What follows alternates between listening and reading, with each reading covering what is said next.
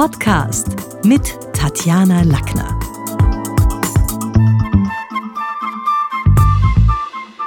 Heute geht es um vier verschiedene Wörter, die ich ganz gerne mal beleuchten würde und mal schauen, ob wir die alle richtig verwenden. Das erste heißt sprichwörtlich. Manchmal hilft es uns in der Muttersprache zum besseren Verständnis, wenn man in der Fremdsprache schaut, was das Wort übersetzt heißt. Im Englischen würde man sprichwörtlich übersetzen mit proverbial. Ein Beispiel. Er hat sprichwörtlich ein Elefantengedächtnis. Viele Menschen, und das fällt mir immer öfter auf, besonders auch aus dem Osten des deutschsprachigen Raums verwenden sprichwörtlich als Synonym für tatsächlich und verstärken damit die Doppelbödigkeit ihrer Aussage. Also Beispiel, ohne meine Couch würde ich sprichwörtlich auf dem Boden sitzen. Ein ganz anderes Wort ist es wortwörtlich, manchmal auch nur wörtlich gesprochen.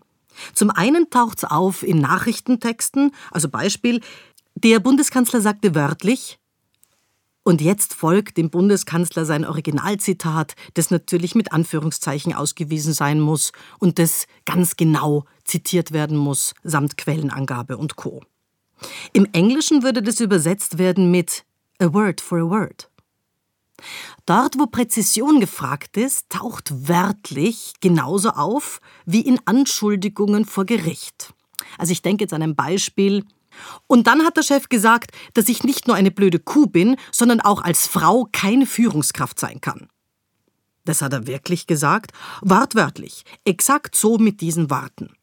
Also in dem Fall geht wortwörtlich eher als ein a word for a word, genauso hat er es gesagt. Sehr im Unterschied zu unserem dritten Wort, nämlich wortgetreu. Bei Übersetzungen oder Protokollen beispielsweise ist es wichtig, den Sinn so genau wie möglich zu transportieren.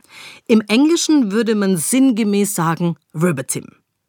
Beispiel Sie finden hier die wortgetreuen Übersetzungen großer römischer Feldherren.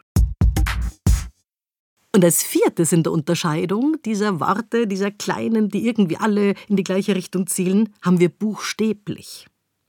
Im Englischen wird buchstäblich übersetzt mit literally. We live literally just around the corner. Also im Deutschen wäre ein Beispiel, die Hochzeit im Freien ist buchstäblich ins Wasser gefallen. Warum? Weil es tatsächlich geregnet hat und alle hineingehen mussten.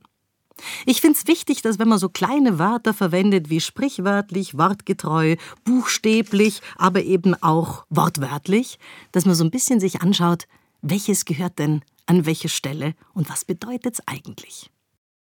Das war's für heute. Besuchen Sie mich doch in der Schule des Sprechens in Wien.